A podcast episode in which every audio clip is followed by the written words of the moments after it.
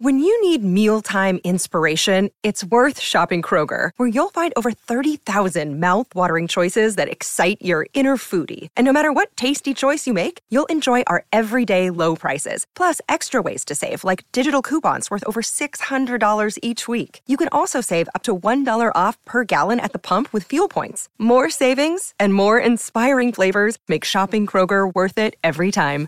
Kroger, fresh for everyone. Fuel restrictions apply. Another day is here, and you're ready for it. What to wear? Check. Breakfast, lunch, and dinner? Check. Planning for what's next and how to save for it? That's where Bank of America can help.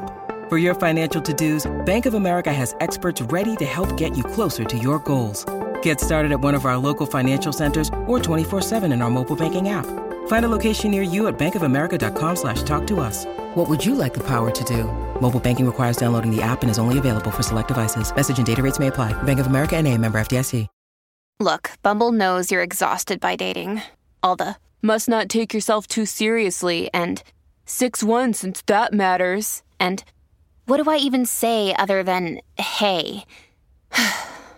well, that's why they're introducing an all new Bumble with exciting features to make compatibility easier, starting the chat better, and dating safer. They've changed, so you don't have to. Download the new Bumble now. Hola, esto es New Books Network en español. Vas a escuchar un nuevo episodio del canal Estudios Ibéricos, una colaboración entre New Books Network en español y Play Ibéricos, presentación de libros de Estudios Ibéricos online.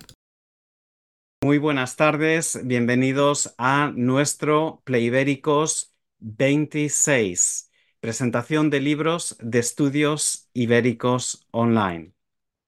Me llamo Santiago Fuy Fernández, trabajo en la Universidad de Durham en el Reino Unido y junto a Esther Jimeno Ugalde de la Universidad de Viena, a la que verán al final de esta emisión, presentando nuestro próximo evento. Eh, soy fundador o cofundador y organizador de los eventos pleibéricos que arrancaban en plena pandemia de la COVID-19 en el año 2020 y que empiezan con este evento especial de ecologías ibéricas coordinado por alguien que ven en la pantalla, Daniel Ares López, y al que pasaré a presentar en un momento.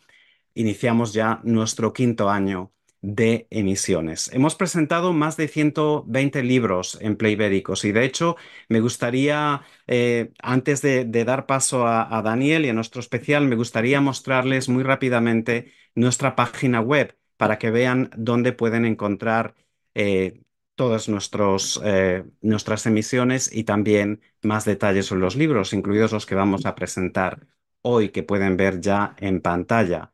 Eh, de ellos nos hablará en un momento nuestro compañero Daniel, pero quería llamar la atención sobre dos cosas. Lo primero, nuestro catálogo de libros ibéricos, donde pueden encontrar todos los libros que hemos presentado hasta la fecha, ordenados tanto por orden cronológico de su presentación en nuestros canales, como también por orden eh, de autor o por eh, eh, orden alfabético de autor o por tema. ahí tienen en una sola página todas las emisiones que ha habido sobre ese libro detalles de dónde conseguirlo y también cualquier promoción del libro que se haya em, publicado en nuestras redes sociales y por supuesto la eh, presentación en YouTube y también en nuestro podcast. Hablando del podcast, eh, quería también recordarles que tenemos un canal de estudios ibéricos en colaboración con New Books Network en español. Un canal donde pueden ver, eh, escuchar más bien, eh, presentaciones mucho más largas de algunos de los libros que presentamos de forma dinámica en nuestros especiales temáticos cuatrimestrales de Playbéricos, pero en este canal publicamos eh, casi todos los meses un episodio, incluyendo, como digo, algunos libros presentados ya en Playbéricos. Ese es el caso del que tienen en la pantalla. Companion to Spanish eh, Environmental Cultural Studies, que se presentará hoy también en Playbéricos, pero ya hay un episodio eh, completo con su editor. Y también, pues por dar algún ejemplo, últimamente hemos publicado desde nuestra última emisión en septiembre eh, una entrevista con Alberto Mira sobre su último libro, una entrevista también con Ana Luengo sobre su último libro, Arqueología del Esencialismo Español, Leyes, Genealogías y Herencias, y muy recientemente, hace unos días, se publicaba la entrevista de Fiona Noble con los editores de Netflix Spain, Critical Perspectives. Así que pueden vernos eh, pueden escucharnos eh, más en ese canal. Y sin más dilación, voy a dejar de compartir pantalla y les voy a presentar a el coordinador de este especial que están a punto de ver, al que aprovecho para darle la bienvenida y las gracias. Daniel Ares López es profesor asistente en San Diego State University en San Diego, en California. Sus principales áreas de especialización son los estudios culturales ibéricos, la historia cultural ambiental y la ecocrítica. Su trabajo reciente ha aparecido en diversas, revistas del hispanismo y en eh, los dos volúmenes editados que presentamos hoy aquí en Playbéricos, Beyond Human y A Companion to Spanish Environmental Cultural Studies. Su primer libro monográfico, Cultures of Nature, The Making and Unmaking of Modern Wildlife in Franco-East Spain, se publicará en University of Toronto Press. Enhorabuena, Daniel. En su faceta de escritor creativo, es autor del libro Eco de Ecopoesía, El Cuaderno Mundano, publicado en Valparaíso Paraíso en 2021 un libro cuya lectura, de hecho, recomiendo. Bienvenido, Daniel, bienvenidas a todas y a todos, y os dejo ya en las eh, muy capaces manos de Daniel para continuar con este especial. Pues eh, bienvenidas a, todas las que nos escuchan y todos eh, desde muchos lugares. y en primer lugar, pues mi agradecimiento a, a Santi y a Esther por, por haber eh, organizado este evento y, haberme invitado a, presentarlo. Em, y estoy muy feliz porque llevo ya bastantes años trabajando con temas de ecocrítica y estudios culturales ambientales y, veo que, este es un campo emergente y que en los últimos años está dando unos frutos fantásticos, ¿verdad? Y, los libros que hoy vamos a presentar son una buena prueba de ello. Eh, Vamos a presentar cuatro libros eh, eh, con diferentes enfoques, todos en relación eh, de alguna manera, ¿verdad?, con lo que serían los debates sobre la crisis ecosocial y la cultura en la península ibérica. el primero que presentaremos será Cultures of Waste in Contemporary Spain de Sam Amago. el segundo Companion to Spanish Environmental Cultural Studies, eh, editado por Iñaki Prádanos, publicado el año pasado. Eh, otro libro coeditado por Marianne eh, León y Shanna Lino, Beyond Human, The Centering the Anthropocene in Spanish Ecocriticism. Y el último sería The Paradox of Paradise, Creative Destructions and the Rise of Urban Coastal Tourism in Contemporary Spanish Culture. Entonces, eh, vamos a empezar con eh, el libro de Sam Amago y voy a empezar presentando a Sam. Eh, Samuel Amago es catedrático en la Universidad de Virginia, donde imparte cursos sobre literatura y cultura española moderna. fue director del Departamento de Español, Italiano y Portugués y actualmente dirige el nuevo Instituto eh, Cervantes que se inauguró en la Universidad de Virginia en el año 2023. Eh, además de Basura, Cultures of Waste in Contemporary Spain, eh, Sama es autor de libros sobre el cine español en la era global y en la novela española contemporánea. ¿Cómo estás, Sam? Hola, muy bien. Hola. Gracias, gracias, Dani. Gracias a todos por estar aquí y por esta invitación. Eh, tan amena de, estar aquí con vosotros para hablar un poco de eh, el libro Basura y, eh, y también sobre ¿no? qué es lo que se puede hacer con la basura. El libro es un estudio ecológico, arqueológico, humanístico sobre, sobre y que gira en torno a los, los restos ¿no? que, que dejamos todos y que dejan los sistemas eh, capitalistas y las sociedades humanas desde siempre. Y hace una eh, historia de las, de las sombras, una historia de, que no se ha contado de la eh, modernidad capitalista en España. el libro propone el estudio arqueológico ecológico de la basura como una manera de prestar atención a esas cosas que, normalmente desaparecen de los estudios serios de la literatura y la cultura. Eh, sabemos que el 99% de los libros que se publican, por ejemplo, desaparecen y nunca se vuelven a aparecer en, las listas de doctorado. Eh, y lo mismo ocurre con esas cosas menos, em, no sé, menos interesantes, menos em, dignos de atención académica. Em, el libro se divide en, ofrece seis eh, casos o seis maneras de leer la basura eh, y ofrece, por lo tanto, seis eh, métodos o metodologías. Mis, mi aproximación a la basura viene mucho de la, del nuevo materialismo que está eh, experimentando ahora un, auge y una popularidad académica.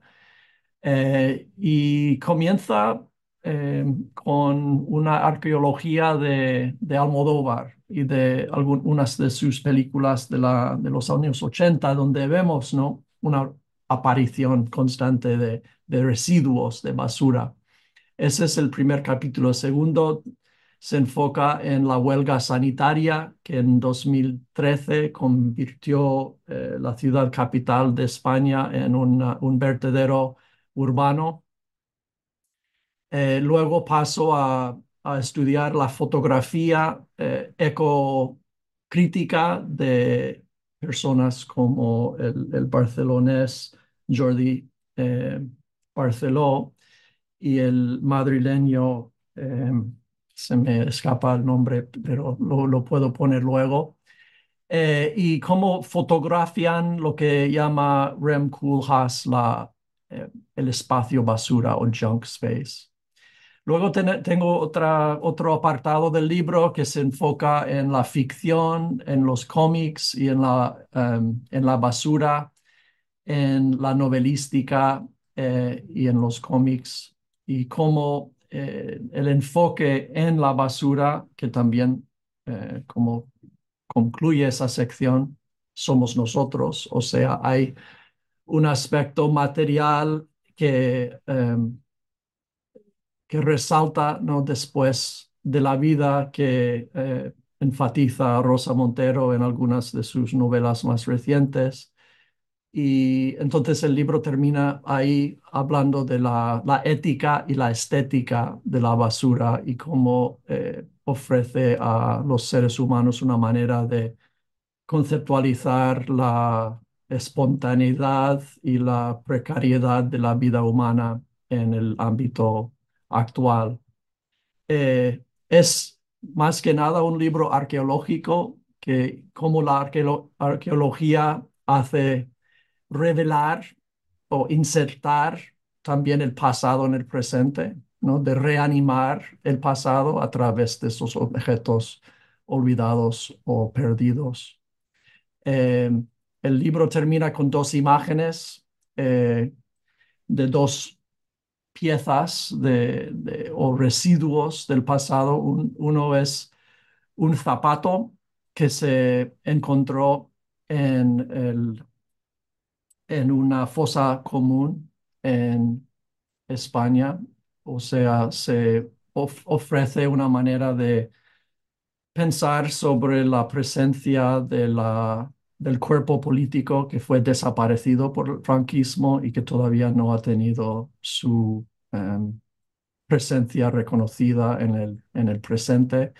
Y luego otro objeto es em, más lúdico es un teléfono con forma de Garfield que surgió, eh, apareció en la, en la, costa francesa, eh, salida de un buque de em, em, hundido ah, en la costa gallega, donde eh, todavía cada dos o tres meses aparecen estos teléfonos como eh, objetos o, mm, eh, memorialísticos de eh, el, pasado transnacional capitalista.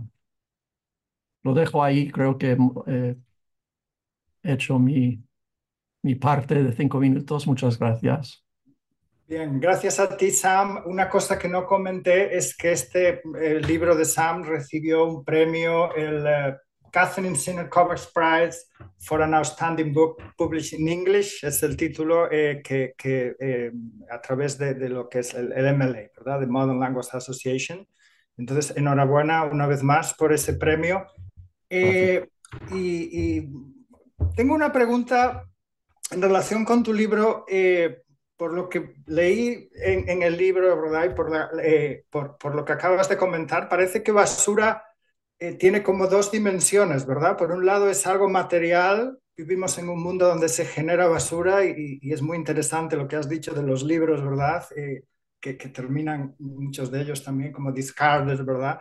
Y al mismo tiempo parece también como una lente eh, o una metáfora, ¿verdad? Un concepto teórico para, eh, digamos, eh, observar y mirar a cuestiones como la memoria histórica eh, y cuestiones, digamos, centrales. ¿no? Entonces, mi pregunta es si podrías comentar un poquito eh, si, si, en tu libro aparece pues, esa basura real, por así decirlo, aunque todo es real, ¿verdad? Las ideas también son reales. Este, este enfoque, ¿verdad? Eh, a través de la basura a otras cuestiones eh, y, y, y, si es, digamos, al, al, eh, cómo, digamos, esas dos facetas están presentes en, en, tu libro, ¿verdad?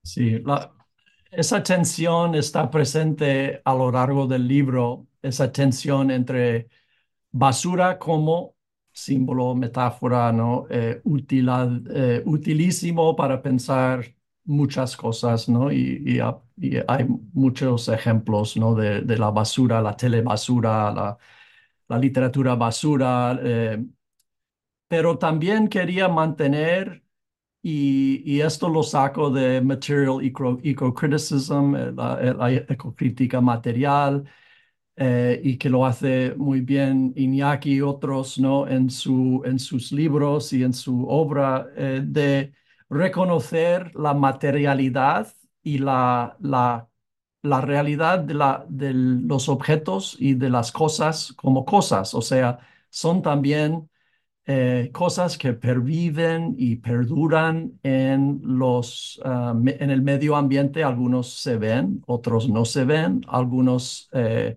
aparecen, otros nunca aparecen, pero están ahí.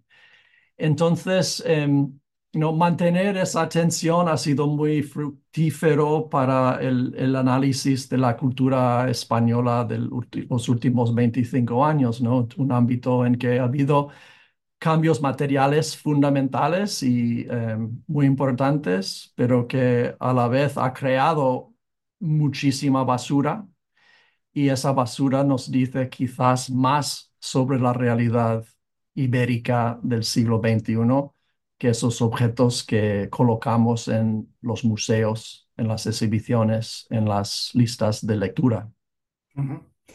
Eh, pues muchas gracias, Sam. Eh, recuerdo a todas y todos que, que al final eh, de las cuatro presentaciones va a haber la posibilidad de que a través del chat de YouTube Live, pues todo el público hagáis preguntas a, cualquiera de, los, de las personas que están presentando aquí. Pasamos a nuestro siguiente libro y nuestro siguiente invitado, que es Iñaki Prádanos. Eh, Iñaki es profesor asociado de estudios culturales hispánicos en la Universidad de Miami, que no está en Miami, siempre digo lo mismo, sino en Ohio. Eh, y es el autor y editor de A Companion of Spanish Environmental Cultural Studies, eh, publicado en el 2003, que va a presentar en unos momentos. Y eh, sus intereses de investigación y docencia incluyen humanidades ambientales, ecología, política de la tecnología, estudios eh, y estudios críticos de infraestructura, energía y diseño regenerativo.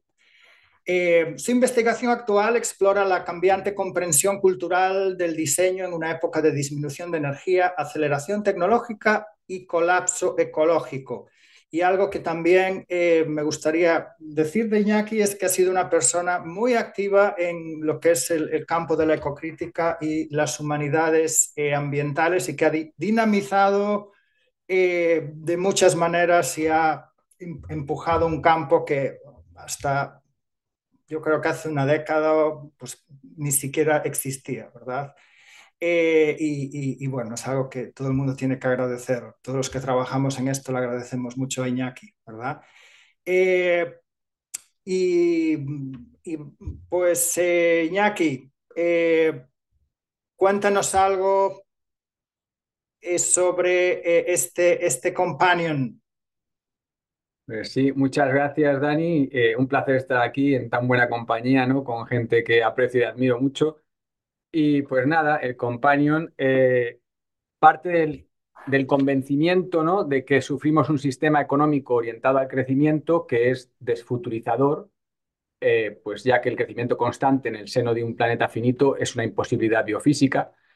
Y la globalización de, esta cultura económica orientada al crecimiento eh, básicamente destruye la vida planetaria y aumenta la desigualdad social en realidad lo que deberíamos estar haciendo es reducir el metabolismo económico global, ¿no? significativamente además, ya que existe una relación directa entre eh, la expansión del metabolismo económico y la extinción masiva de vida en la Tierra. Un informe reciente nos indica que en las últimas cinco décadas han desaparecido el 60% de las poblaciones de animales salvajes a escala planetaria. Y durante esas cinco décadas, además, coincide, y no es gratuito, de que ha aumentado muchísimo la desigualdad social. ¿no? Eh, de hecho, eh, hay informes que indican que eh, un puñado de personas tiene más riqueza que la mitad de la población global. Y la pandemia solo hizo acelerar esta tendencia y las 10, personas más ricas del planeta doblaron su fortuna ¿no? durante la pandemia. Y España no es ninguna excepción. De hecho, un informe indica que España es el país más desigual de la Europa occidental. Entonces, sabemos que la desigualdad es corrosiva socialmente, que destruye la democracia y que además, cuanto más desigual es una sociedad, más difícil es resolver los problemas sociales y ecológicos. ¿no?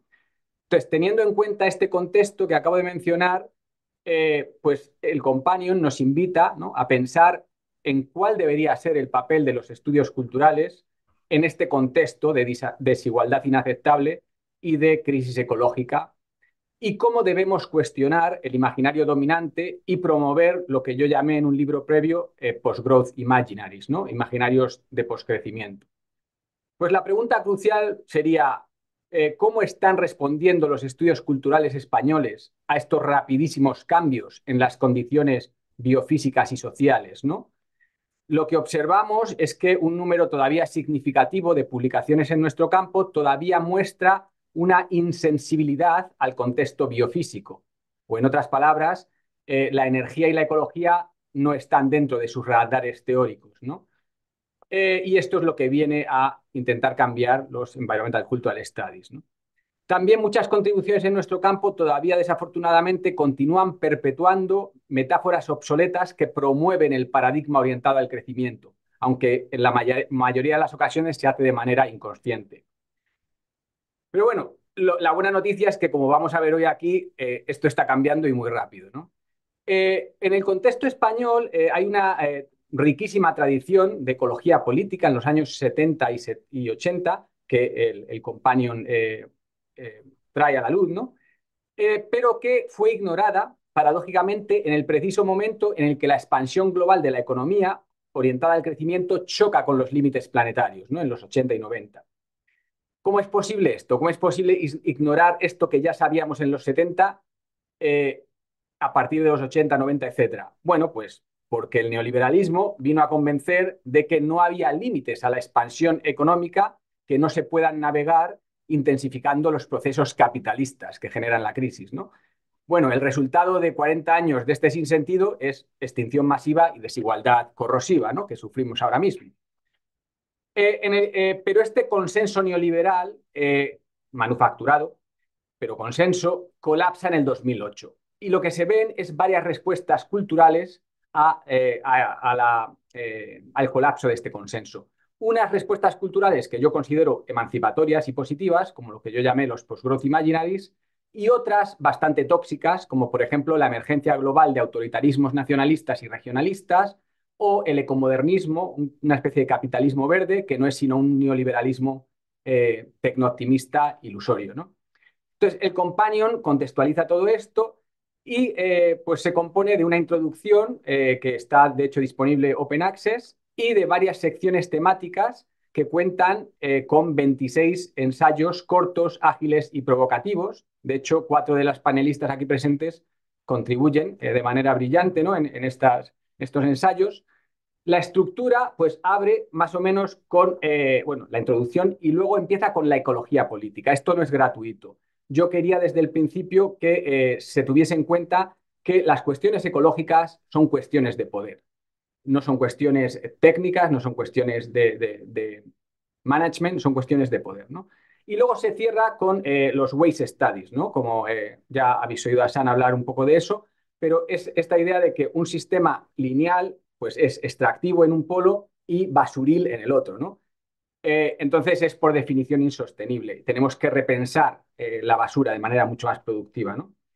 Eh, y luego, por último, pues el companion sugiere que de cara al futuro, los Environmental Cultural Studies deberían dialogar más abiertamente con los estudios críticos sobre energía, por un lado, la ecología política de la tecnología, por el otro, ecofeminismos decoloniales, por otro, Queer Studies and Disability Studies y también se deberían sumar a los esfuerzos ¿no? por reconstruir y revitalizar los comunes, ¿no? algo tan importante. ¿no? Entonces, más o menos eh, de todo esto y mucho más habla el Companion, pero eh, yo recomiendo pues, que, se, que se lea y que se use en clases, porque, como digo, hay muchos ensayos muy brillantes y, y creo que puede abrir discusiones muy fructíferas. Gracias, Iñaki. Eh, es un libro que recomiendo como todos los que presentamos aquí. Eh, y, una de las cosas que, uno de los aspectos que más me ha gustado del libro es lo que abarca y lo bien que lo hace, ¿verdad? Porque hay libros editados que muchas veces terminan siendo una especie de mezcla de cajón desastre, ¿verdad? Eh, y, aquí me gustó mucho el, el cómo aparecen, digamos, épocas eh, y productos culturales, literarios de diverso tipo eh, que no son los más eh, comunes hasta ahora, que no han sido los más comunes en los estudios ecocríticos en relación con la península ibérica, que ha sido, pues yo creo que el siglo XX, XXI, ¿verdad? Entonces, ¿podrías comentarnos simplemente el, algo sobre esta amplitud? es decir, ¿qué, ¿qué, tipo de capítulos en, en esa nómina de colaboradores entre los que tengo tuve la fortuna de, estar presente, qué tipo de capítulos, qué tipo de temas, eh, para que la, gente eh, pueda tener un poco una idea de lo que abarca este libro, ¿verdad? Sí, pues eso fue, claro, eh, un trabajo de, bastante intenso, ¿no? De, pensar en qué secciones había que incluir para un libro que se supone que iba a ser referencia del campo, ¿no? En, en los próximos años. Eh, qué tipo de contribuciones. Entonces, mi estrategia fue primero pensar en los temas que había que incluir, como extractivismo, basura, ecofeminismo, etc. Y luego invitar a una serie de personas que yo consideraba que podían hacer algo muy bueno eh, combinando ese tema con, los Environmental Cultural Studies. Y eh, entonces, cuando empecé a invitar a estas gentes, también tuve en cuenta que no fuesen solo literary scholars, sino que fuesen cultural scholars, ¿no? Que, hubiese no solo análisis de textos, que también los hay, sino hubiese análisis de, pues desde eh, fotografías, eh, cómics, movimientos urbanos, etcétera, etcétera, etcétera, ¿no? De pues todo lo que, lo que podría ser los cultural studies. Entonces, esta variedad sí que fue, fue intencional, ¿no? Eh, y, bueno, pues claro, fue un trabajo de, años que además fue durante la pandemia, ¿no? Eh, también, que eh, me acuerdo que además hicimos un, un, meeting online durante la pandemia para intentar darle un poco de coherencia a todo. O sea, que sí, este, esta coherencia fue, fue intencional porque, como tú dices, había, leído ya muchos volúmenes editados que al final son un cajón desastre, que, que acaban teniendo también calidades muy diferentes entre las aportaciones y ese no creo que es el caso aquí. Aquí creo que todas las aportaciones son, son muy buenas. Sí, eh, y es algo que también eh, es una virtud que también tienen el libro de, de, de Shanna y de Marianne, ¿verdad? Beyond Human. Creo que son dos, dos volúmenes eh, fantásticos en ese sentido, ¿verdad? la labor de edición que habéis hecho me parece espectacular. vamos a pasar eh, a nuestra, precisamente a, María, a Marianne y a Shana, que nos van a hablar de su, eh, de su libro eh, Dissenting the Anthropocene, Spanish Ecocriticism, publicado por eh, University of Toronto Press en el año, el año pasado. Y voy a empezar pues hablando, presentando a, las coeditoras. Eh, Marianne León es profesora de español en, Assumption, en, Assumption University en Worcester, Massachusetts, eh, en, Estados Unidos. Su investigación en los estudios culturales hispánicos se enfoca en la ecocrítica, el ecofeminismo y sus interconexiones con los estudios de discapacidad, que es un tema que está surgiendo ahora muy interesante. Eh, junto con Shanna Lino, eh, editará una edición de la revista Ecozona que trata sobre este nexo eh, y además del libro que presenta en este panel, ha publicado en, el libro de Iñaki Prádanos, precisamente, que nos ha presentado hoy, eh, y en otros libros y revistas académicas, también en relación con la mujer en las ciencias y la migración. Eh, la coeditora del volumen de Beyond Human es eh, Shanna Lino, eh, es profesora titular de español en Glendon College, de, en Glendon College de York University en, en Toronto. ha publicado sobre narrativa breve, escrita por mujeres, novela negra, migración eh, coeditando sobre esta última un número especial de la revista canadiense de estudios hispánicos y en los últimos años se ha enfocado en la ecocrítica, incluyendo el ecofeminismo y el ecoterror, trabajo que ha hecho en gran parte en colaboración con Marianne. Eh, su investigación más reciente explora el cruce entre la ecocrítica y los estudios de discapacidad eh, a fin de desarrollar una teoría ecocrip. Marianne y Shana Bienvenidas, ¿cómo están? Muy bien, muchas gracias, Daniel. Gracias, Daniel. Gracias a vosotros por estar aquí. ¿Y eh, qué nos podrían decir eh, de Beyond Human? Sé que es un libro que tiene colaboraciones diversas, eh, pero ¿qué nos podrían contar del proyecto y algo del libro que nos dé una visión panorámica del mismo?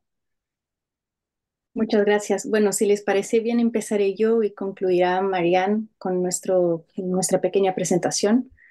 Pues primero, gracias a ti, Daniel, por haber organizado esto, también a Santiago y a este de Playbérico. Y nos da mucho placer estar aquí también entre Iñaki, Bill, Sam, que son, bueno, sus libros aportan muchísimo a este tema, así que es un gran honor estar aquí con ustedes.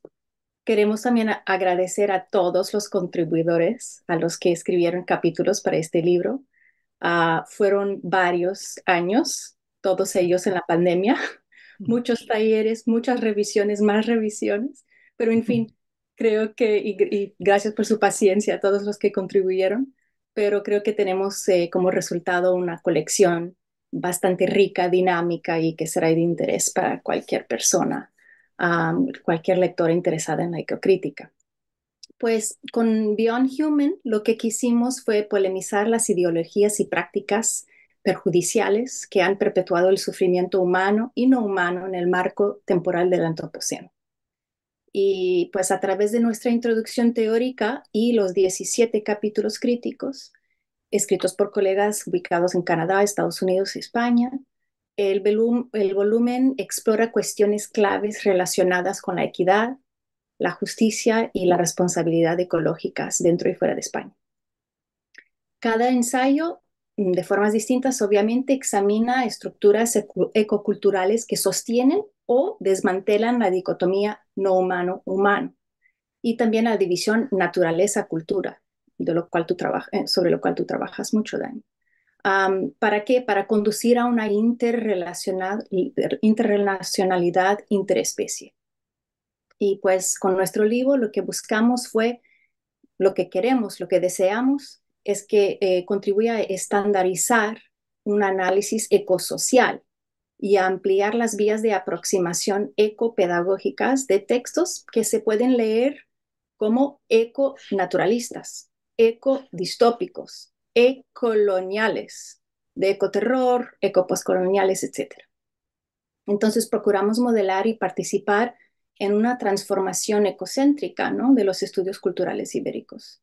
Y pues lo que queremos es incorporar lecturas ecocríticas no solo de producciones contemporáneas, que ya fueron compuestas deliberadamente con esos fines, sino también textos de épocas anteriores que nos puedan ayudar a esbozar una cultura ambiental española. Bueno, entonces, eh, ¿cómo está estructurado el libro? Beyond Human está organizado en cuatro partes y estas, cada una de ellas refleja uno de los objetivos principales del libro. Entonces, el primer objetivo fue trazar expresiones culturales que identificaran raíces históricas, económicas, políticas y socioculturales de la división ecológica entre la naturaleza y la cultura, siendo esto obviamente un factor eh, principal de la ecocrisis contemporánea. Entonces les doy un ejemplo. Mm, tenemos un capítulo escrito por Bonnie Gassior que examina como una comedia del siglo XVII de Lope de Bre, ecocrítica de los guanches de las Islas Canarias, en la que existe un continuo entre los seres humanos y la naturaleza, y por contraste la perspectiva de los colonizadores, para quienes la separación entre, eh, entre lo natural y lo humano eh, forman parte de, su proyecto colonial. Bueno, en la segunda parte del libro eh, abordamos actividades humanas antropocénicas que han respaldado la formación y consolidación de centros de poder ah, desde el nivel nacional o local. Entonces, un ejemplo es un, capítulo mm, que nos parece muy interesante de Oscar Useche, eh, en que él argumenta que el potencial que vieron los regeneracionistas en las innovaciones tecnológicas en España tras el desastre se basaron en una mentalidad precapitalista que terminaría subyugando el medio ambiente al llamado progreso. Y bueno, al mismo tiempo, que desdibujaban las fronteras entre la automatización mecánica y la conciencia humana. O sea, había, algunas intenciones interesantes de, unir o desdibujar la frontera entre lo humano y lo no humano, pero al final termina siendo algo bastante eh, mm, polémico y problemático. Bueno, lo paso a, a Marianne para seguir con la segunda parte del libro. Gracias, Shanna. Entonces, un hilo que atraviesa Beyond Human y que se resalta en la tercera sección es la insistencia en el enredo discursivo y material de todos los seres en contestación al centrismo humano y masculino, ¿no? Del paradigma neoliberal.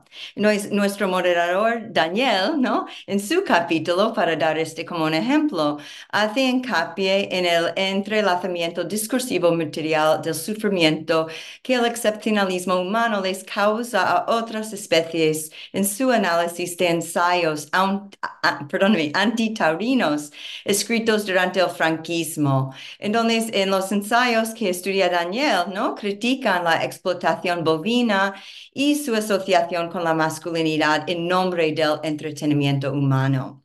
Su ensayo también ejemplifica otra meta que tuvimos al conceptualizar el libro, y esto fue que los capítulos dialogaron explícitamente entre sí, a fin de señalar conexiones ecohistóricas y textuales. Entonces, en los capítulos el lector va a ver eh, notas de pie de la página o comentarios dentro de los capítulos de conexiones que pueden ah, ver en varios capítulos de la colección. Entonces, um, por ejemplo, mientras el estudio de Daniel se enfoca en textos del periodo de posguerra, un capítulo escrito por John Busterian aborda la priorización humana por encima de los animales en un tratado del siglo XVII por el médico de Felipe II, en el que eh, ese médico apunta sus observaciones sobre las canciones de pájaros enjaulados y recomienda alimentos y la mejor edad de cazarlos todo obviamente con el objetivo de aprovecharse de sus poderes curativos para el rey, encarnación del patriarcado. Entonces, eso es un ejemplo en las conexiones que eh, los contribuidores dentro de la colección hacen eh, en sus capítulos. Entonces, a lo largo del libro, quisimos destacar la historicidad española de la crisis medioambiental enraizada en prácticas y discursos antropocénicos. Para enfatizar el entretejido vital con la última sección del libro, específicamente el papel que tiene el activismo cultural en la generación de modelos ecosociales contemporáneos. Entonces, un ejemplo en esta última parte del activismo cultural es el análisis que lleva a cabo Victoria Ketz de la narrativa fantástica juvenil de Laura Gallego García. Esta uh, Gallego García promueve la ecojusticia, ecojusticia a través de historias que modelan la conectividad con seres no humanos, incluyendo con monstruos. Por fin, en los últimos dos capítulos, Carla Amanza Galvez y Cristín Martínez arguyen que los géneros gráficos son particularmente adeptos a no solo llamar la atención a los desastres medioambientales, sino también a plasmar y animar la acción y la crítica colectiva. Entonces, tanto la novela gráfica um, que estudia eh, Carla Almanza Galvez de Carlos Portela y Sergi San Julián sobre la contaminación por el barco petrolero Prestige, como las tiras cómicas que estudia eh, Christine de Brieva, El Roto y Ramón critican el extractivismo contaminante y destructivo impulsado por el capitalismo. Entonces, um, con la colección, no quisimos afirmar que si todo acto es político, también lo es ecológico. Y esperamos que con sus críticas de una amplia variedad de textos literarios, visuales y performativos, eh, que este libro sirva como plataforma desde lo cual, la cual otros estudiantes e investigadores se animan a realizar lecturas ecoculturales de textos, sean medievales, contemporáneos y de otras épocas. Entonces, son los comentarios que tenemos. Sí, eh, muchas gracias. Eh, quería preguntarles, porque yo creo que este es un volumen que mm, yo veía, ¿no? Un libro de este tipo que, que, que hacía falta, ¿verdad? Sobre todo en el campo de los estudios peninsulares. Veía como otros ámbitos y otras lenguas se nos adelantaban en ese sentido. Allá había un libro de Portuguese Literature and Environment, eh, en otras lenguas europeas, ¿verdad? Eh, los latinoamericanistas ya tenían. Entonces, mi, pregunta es cómo surgió la chispa, ¿no? Que llevó a, a, decir, vamos a hacer esto. Yo sé que fue un trabajo muy laborioso, ¿verdad? Con muchas colaboraciones. Eh, y, de dónde surgió la idea, ¿verdad? La idea fantástica de, de, ponerse manos a la obra en un proyecto así. Buena pregunta. ¿Tú lo recuerdas, Marianne? Sí. ¿Quieres comenzar? Yo puedo añadir un poco. Bueno, eh, en realidad las dos nos conocíamos desde eh, más bien del enfoque de trabajar la migración. Y mm. mientras nuestra investigación, nuestros campos de investigación empezaron a desarrollar, empezamos a publicar por separado eh, sobre el nexo entre refugiados, migrantes y la conexión con crisis ecológica. Entonces, desde ahí decidimos, bueno, ¿por qué no trabajar en un proyecto más específicamente sobre esto para ver qué otros nexos habrá? ¿Qué otras personas están trabajando ya desde sus perspectivas críticas y viendo que la ecología y el componente ecocrítico está ahí presente en todo, sea literatura eh, contemporánea, medieval, eh, de la ilustración, de cuando sea, ¿no? Y pues de ahí la llamada y no sé qué más quieras añadir, Marianne. Ya, sí, solo para añadir también, eh, fue eh, durante un congreso en que estuvo Iñaki en un panel de que Shana y yo organizamos. Creo que Daniel estuviste ahí también, uh, asististe al panel y nos conocimos ahí.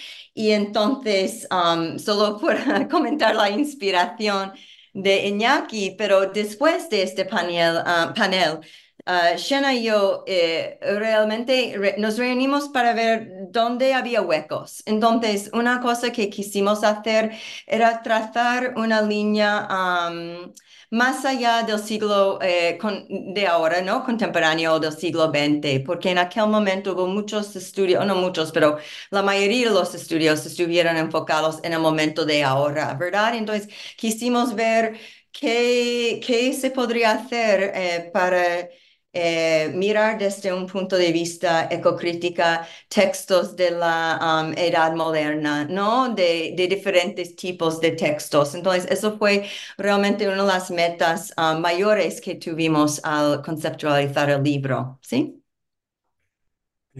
Eh, pues muchas gracias, eh, y Shana. Y vamos ya a pasar eh, a nuestro último, nuestro último autor, em, que es William Nichols. Bill Nichols nos va a hablar de su libro The Paradox of Paradise, Creative Destruction and the Rise of Urban Coastal Tourism in Contemporary Spanish Culture, publicado ahora mismito creo que le acaban de llegar los primeros ejemplares eh, recién salidos de, la prensa. Y voy a hablar un poquito sobre, presentaros a, Bill. Eh, Bill Nichols es Associate Professor de Literatura y Cultura Española en Georgia State University. Actualmente es Associate Dean del Honors College en, Georgia State eh, y ha publicado, ha publicado el libro Transatlantic Mysteries, Culture, Capital and Crime in the Noir Novels of Paco Ignacio Talbo II en Manuel Vázquez Montalbán, lo publicó en, el año 2011 y ha coeditado también el volumen eh, Tower Cultural Archive of la Movida, eh, que es un, volumen editado del año 2014. Y su investigación actual se enfoca en la producción cultural en relación con el turismo y el desarrollo urbano del litoral eh, mediterráneo en España. Y nos va a hablar un poco de eso, ¿verdad? Y, sobre todo en relación con, con, el libro que acaba de, publicar, The Paradox of Paradise, eh, que, que, bueno, habla de quizá uno, unos, uno de los temas en relación con la ecología más importantes que ha sido lo que es las costas, ¿verdad? Y, la, destrucción de, las costas, en, sobre todo en el Mediterráneo. Eh, Bill, ¿qué nos podrías contar de tu libro para que nos hagamos una idea? Muchas gracias. Gracias, Dani. Quiero acompañar a mis, mis colegas, a agradecer a Dani, a Santi y a Esther. Y, me, alegro mucho de estar con tan ilustres colegas. Y, la verdad que eh, participar hoy precisamente es una coincidencia fortuita porque, como dijo Dani, el libro me llegó anoche. O sea, está todavía caliente de la imprenta, vamos. pero eh, la idea de este libro nació hace muchos años, un día, una tarde que yo estaba contemplando una línea de cielo extraña que se imponía sobre otra línea de cielo en la ciudad de Málaga, en Costa del Sol. Y la primera era una línea de cielo de grúas por toda la costa, encima de edificios decrépitos, decaídos en la ciudad. Y me puse a pensar en este fenómeno de construcción, destrucción, reconstrucción de la costa en nombre del turismo. ¿no? Entonces, en términos básicos, este libro busca juntar dos campos que hasta ahora realmente no han coincidido, y eso es el estudio del turismo con el estudio urbano. Y entonces busco a examinar el desarrollo del litoral mediterráneo desde los años 50 hasta hoy en día y cómo eso se representa en varias formas de producción cultural, textual, visual y material.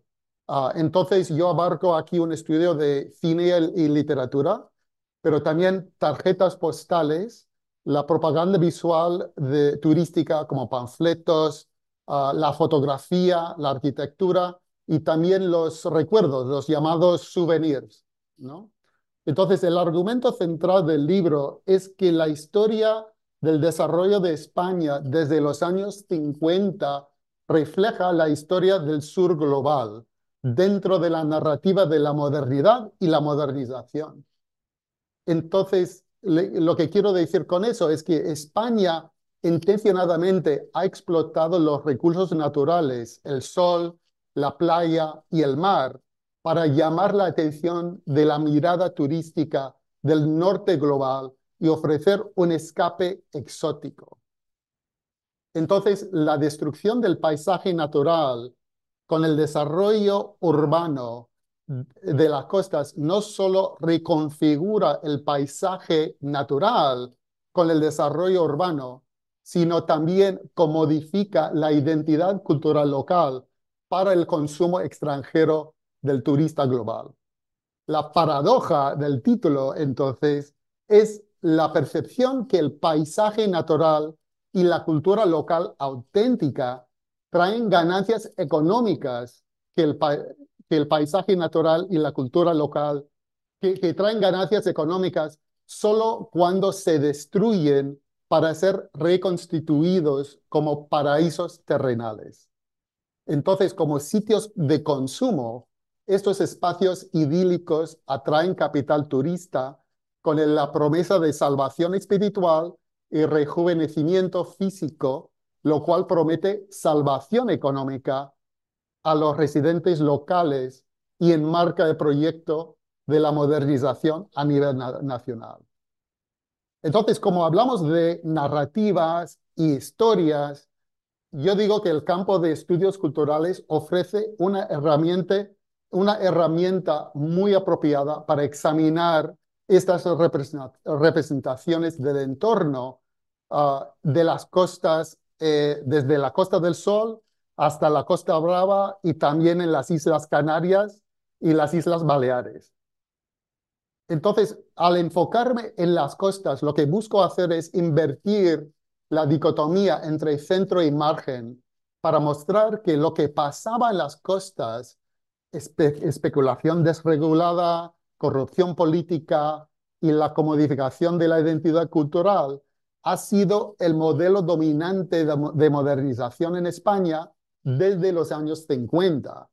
Además, desde el presente podemos mirar para atrás y ver el trayectorio que hemos seguido en España que lleva directamente a un ambiente post-2008 de crisis y precariedad, además de ansiedad detrás de las actitudes de turistofobia.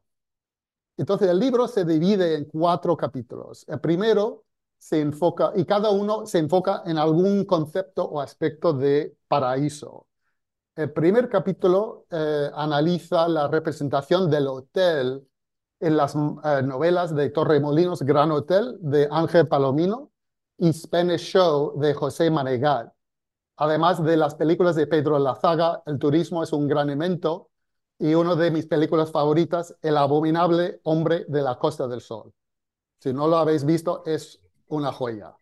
Ah, el segundo capítulo eh, examina los aspectos visuales, además de materiales de las tarjetas postales, un producto cultural sumamente asociado con la experiencia turística, donde se produce una visión cultural al llamar la, la mirada del turista. En el tercer capítulo estudio el, el discurso irónico de la fotografía de Martin Parr, un fotógrafo británico, y el fotógrafo español de Almería, Carlos Pérez Siquier, que toman la gramática visual de la tarjeta postal y ofrecen una crítica feroz del ambiente esperpéntico de la experiencia turística en las costas. Luego conecto esos fotógrafos con una nueva generación ejemplificada por María Moldes y Roberto Alcaraz, que difunden su fotografía por Instagram. Luego, en el último capítulo, miro la prevalencia de crimen y corrupción en las costas, especialmente en la Costa del Sol, y tomo la figura de Jesús Gil y Gil como un icono cultural que representa los valores detrás del desarrollo. En la conclusión de ese capítulo ofrezco una contemplación sobre los hoteles fantasmas que quedaron a medio construir cuando estalló la crisis del 2008.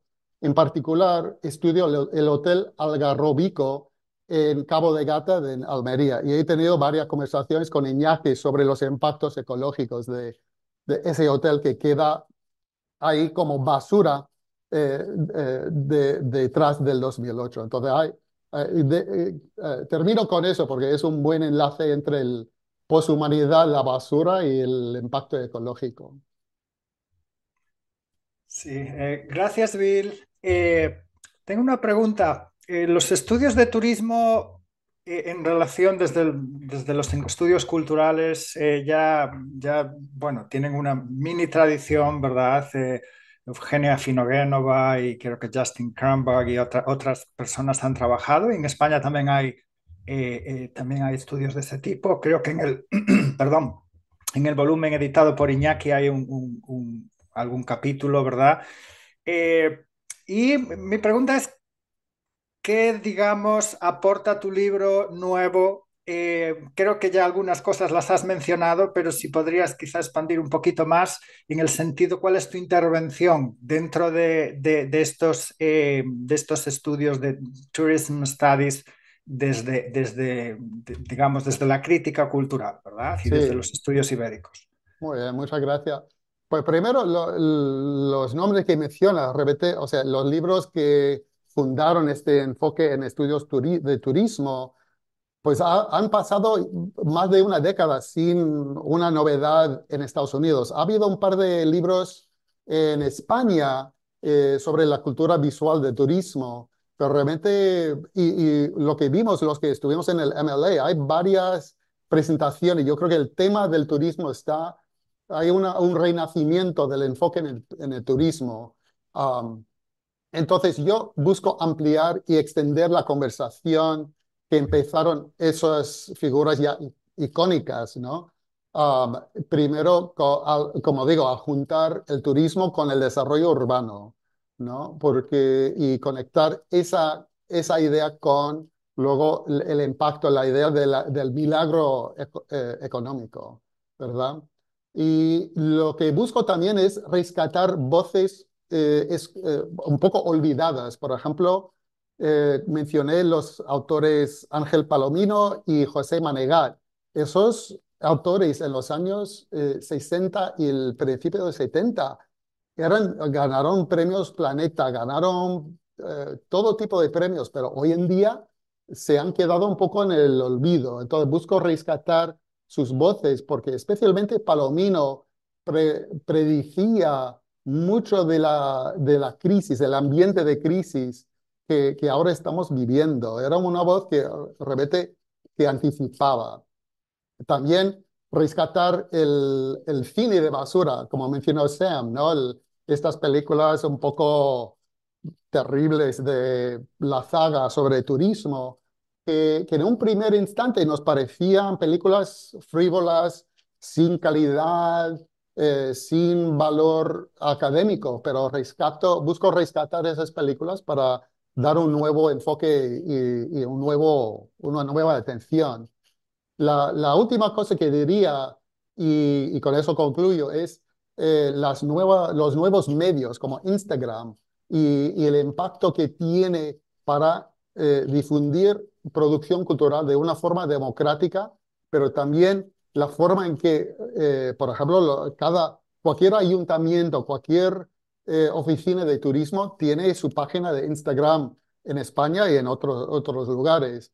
Y muchos de los, la gramática, el lenguaje visual, el mensaje el, lema, etcétera, son eh, técnicas que repiten lo que hemos visto. Entonces vemos una continuación de, pues España es diferente. Es el mismo discurso de hace 60, 70 años, pero luego la plataforma da una sensación de, de accesibilidad, ¿no? Entonces hay una dinámica ahí que no se ha explorado y Puedo seguir, pero ahí, ahí voy a dejar.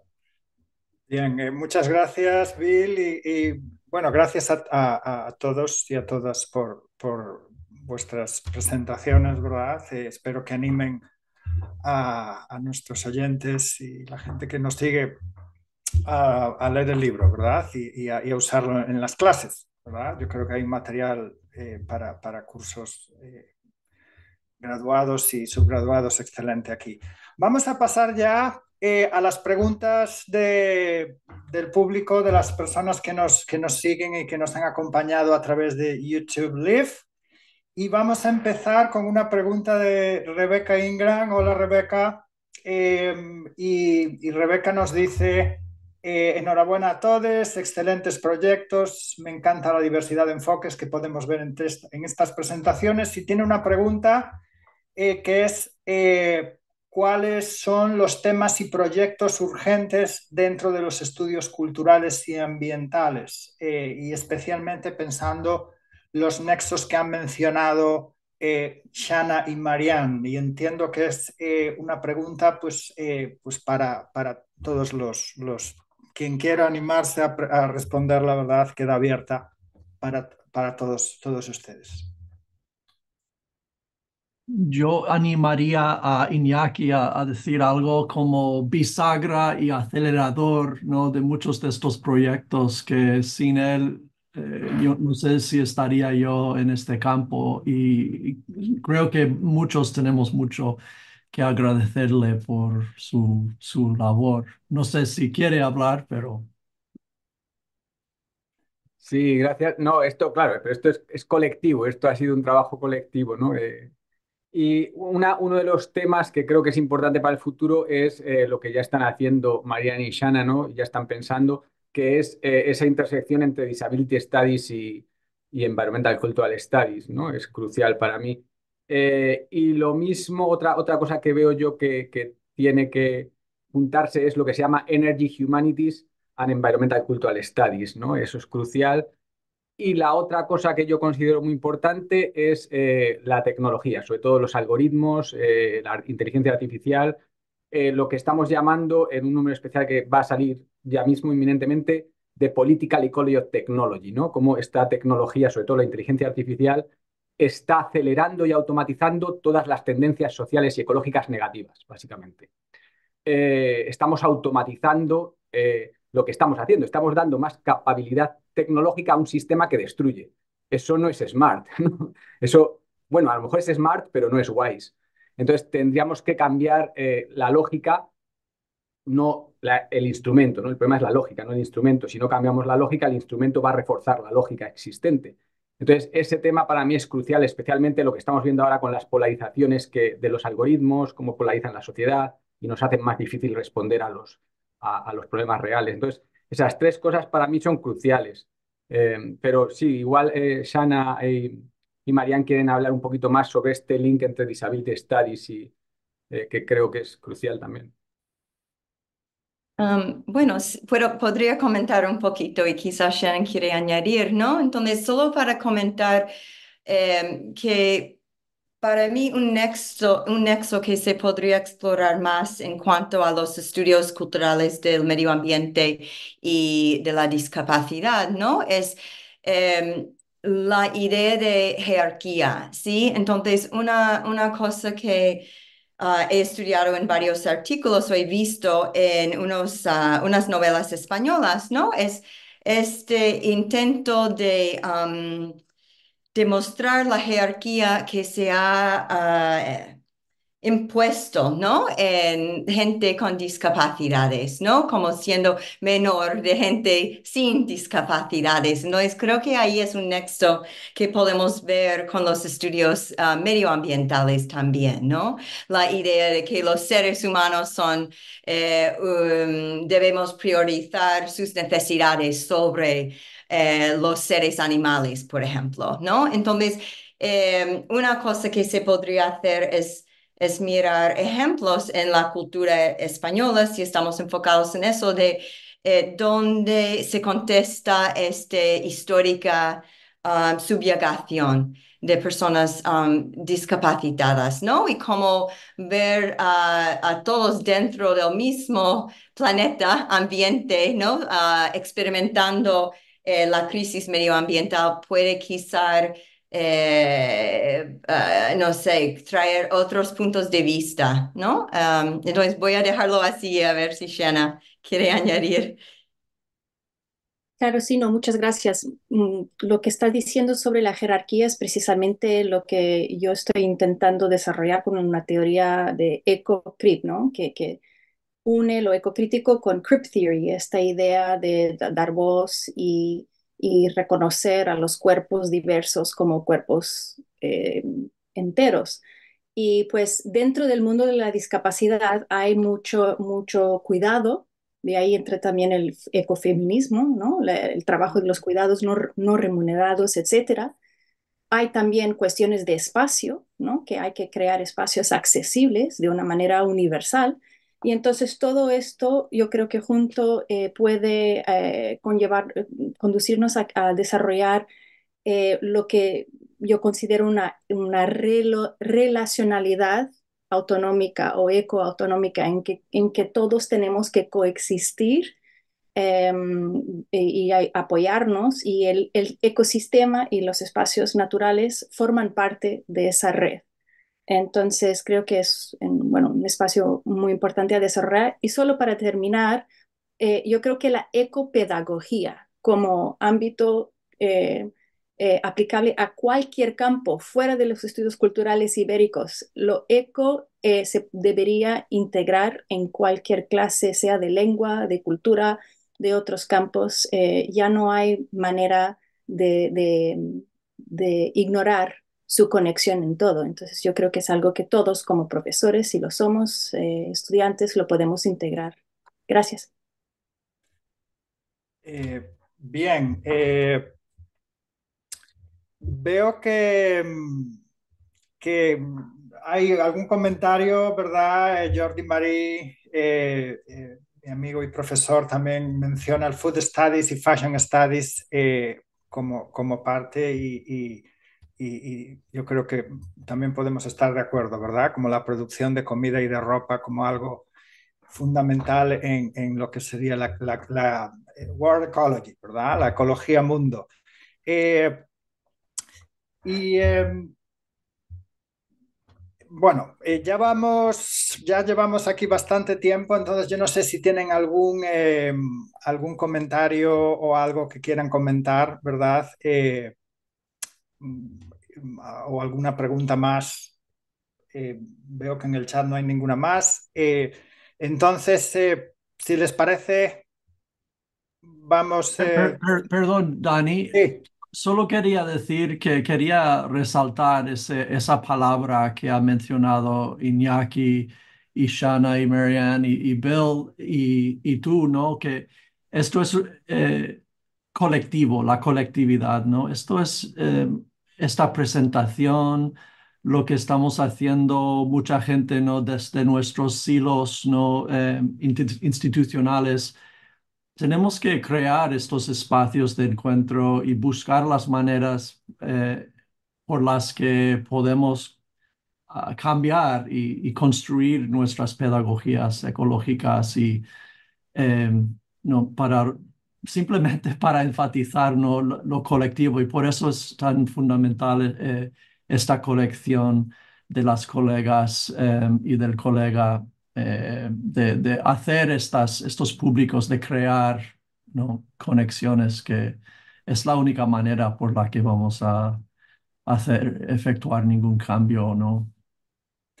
Sí, sin duda eso es algo importante y, creo que también hay otra, otro aspecto de los volúmenes editados, pero también del, trabajo de ustedes, ¿verdad? De Sami, y, que digamos, la ecocrítica, un enfoque, digamos, que tiene en cuenta las relaciones humanas, no humanas, el medio ambiente, yo no lo veo como un campo y mucho menos como un campo cerrado, sino como un enfoque que se, eh, digamos, cruza, intersecciona con otros enfoques críticos. Eh, creo que Shana y Marian hablaron de ecofeminismo y hay eh, entonces, eh, creo que tiene que ser algo abierto y, por supuesto, como acaba de decir San, colaborativo, ¿verdad? Eh, y, la ecopedagogía es, es, una manera y, bueno, obviamente está el hecho de que compartimos este planeta y que digamos que lo ecológico no es algo nuevo, sino que empieza ¿no? con el ser humano y, forma parte de, la vida diaria, de la cultura y, quizá eh, sería un poquito eh, la labor empujar para hacer un poco más de awareness, ¿no? reconocer esta dimensión. Y, bueno, esto es una invitación a todo el mundo a, digamos, dejarse penetrar, digamos, por, por, estas, estas ideas y usarlas en las clases, incorporarlas a el trabajo, ¿verdad? Que cada uno hace, eh, digamos, de todo tipo, ¿verdad? ¿Algún comentario más? Bueno, yo, iba, iba, a seguir un poco el hilo de, de Sam y Shena, y en el sentido que el, este, este enfoque en la colectividad, estamos hablando de la crisis ecológica, pero hay otra crisis en nuestro campo que, que se está hablando mucho, ¿no? La crisis de, la, de las humanidades y, y, el esfuerzo colectivo de compartir eh, la investigación, es clave para demostrar la relevancia, el impacto de las humanidades. Y Shena tocó un tema súper importante, que es la pedagogía. Muchas veces nos enfocamos en la investigación y nos olvidamos de la pedagogía. Hay que mantener el balance. Primero, porque a los eh, alumnos hoy en día el tema del impacto ecológico, el cambio climático, es algo que viven continuamente, que está en sus mentes todo el día. Entonces, no incluir eso en la clase es un error eh, grave. Y, pero luego imaginar no solo nuevas ah, o, examinar nuevas humanidades, sino eh, examinar nuevas formas de enseñar, de, traer esta información a los alumnos y en, eh, invitarles al pensamiento crítico, porque es no solo el tema, es pues eh, eh, la enseñanza, ¿no? Entonces, o sea, combinar esos dos enfoques es clave para la supervivencia de nuestra profesión. Bien, muchas gracias, Bill esto va a ser un podcast y no vamos a querer alargarlo mucho, ¿verdad? Porque los podcasts muchas veces eh, la gracia que tienen es que tengan un, tamaño adecuado, ¿verdad? Para, eh, para poder escucharlos por la mañana mientras uno va en el carro. Entonces, eh, si os parece, vamos a acabar aquí. no sé si Santi y Esther quieren comentar algo para, para acabar el evento. Bueno, pues eh, sí, simplemente daros a todos las gracias. Realmente ha sido una sesión muy, muy inspiradora. A mí me ha encantado también esta, este énfasis que habéis puesto prácticamente todos ¿no? en, lo, en lo, comunitario, ¿no? En, eh, en, ese trabajo colectivo y también en el componente pedagógico que creo que es fundamental en, lo que, en el trabajo que estáis haciendo. ¿no? Em, agradezco muchísimo o agradecemos tanto Santi como yo a Daniel esta, eh, la, la, coordinación, ¿no? no solamente la moderación, sino también la coordinación de todo este especial, em, a, todos eh, también los autores y los editores, a Sam, a Luis, a Mariana, a Shanna y a Bill, eh, por habernos acompañado y por presentarnos estos fabulosos libros que realmente son, son una maravilla. Eh, y eh, seguimos o continuamos ya para dar cierre a nuestra sesión eh, informando sobre, sobre em, nuestros próximos proyectos, pues contaros también que el encuentro estará disponible en los próximos días en streaming también en YouTube. en todas las plataformas de podcast que tenemos. Eh, y más adelante, como gran eh, novedad, eh, por primera vez, este, como decía también Daniel, este episodio va a estar también disponible en el podcast que tenemos junto con New Books Network en, en español. Entonces, muchísimas gracias. Y ya por último, comentaros también que volvemos con otro especial en el mes de, em, de mayo, el 23, concretamente el 23 de mayo, es un jueves. Eh, con un especial también muy interesante dedicado en este caso a los cómics eh, que coordina nuestro colega Jorge Catalá eh, de Newcastle University y aquí vamos a tener el placer de escuchar a colegas que nos presentarán los siguientes libros. Los menciono brevemente. El libro blanco del cómic de España, publicado por sector, Sectorial Comic, que es un libro que acaba de, salir ahora muy reciente. También estará Xavier da Pena y, Joan, eh, Joan eh, Britland eh, publicándonos también otro libro que acaba de salir también. Realmente son libros muy, muy actuales, The Political Imagination in Spanish Graphic Narrative en Radledge. Em, tendremos también a los editores, el conjunto de editores liderado también por Jorge Catalá y otros colegas, sobre multimodalidad, intermedialidad, mestizajes en la narración gráfica contemporánea ibérica y latinoamericana, que es un libro publicado eh, en 2023, y luego también Intermediality, Genetics and Enrichment of uh, the Language of Comics, eh, que es un special issue que se publicó también el año pasado, eh, justamente también con el grupo de Jorge Catalá, Lisa Maya, entre otros. Y finalmente también nos presentarán eh, una, colección eh, titulada Constelación Gráfica, Joves autoras del cómic de la vanguardia, em, que publica el Centro de Cultura, de Cultura Contemporánea eh, de Barcelona eh, del 2023. Entonces, tendremos la ocasión de escuchar a especialistas en este ámbito, eh, en el ámbito de los cómics. Y gracias a, Jorge, queremos ya avanzarnos y darnos las gracias a Jorge por haber puesto Em, este, este programa, por habernos creado ya este programa. Em, y, bueno, os esperamos entonces eh, este 23 de mayo en directo en YouTube también, como hoy. Eh, y también deciros ya para terminar que cada mes podéis también seguirnos eh, en, nuestro podcast em, de, de, estudios ibéricos con New Books Network en español, donde presentamos entrevistas más largas Em, algunas, eh, por ejemplo, alguna, alguna de las entrevistas que tenemos y que se presentan mensualmente, ya eh, tuvimos la ocasión de tener con nosotros a Iñaki Prádanos y esperamos que algunos de vosotros también os unáis y presentéis vuestros libros allá de forma más eh, extendida. bueno, pues con esto yo creo que lo podemos dejar. Muchísimas gracias a todos. os deseamos un buen fin de semana. Gracias también a Santi por toda la, gestión de la cuestión técnica y por la presentación. Y gracias de nuevo a todos los autores, a Daniel y al público que nos ha seguido por estar ahí y eh, por seguir esta, esta sesión y por hacerla posible. Muchísimas gracias a todos.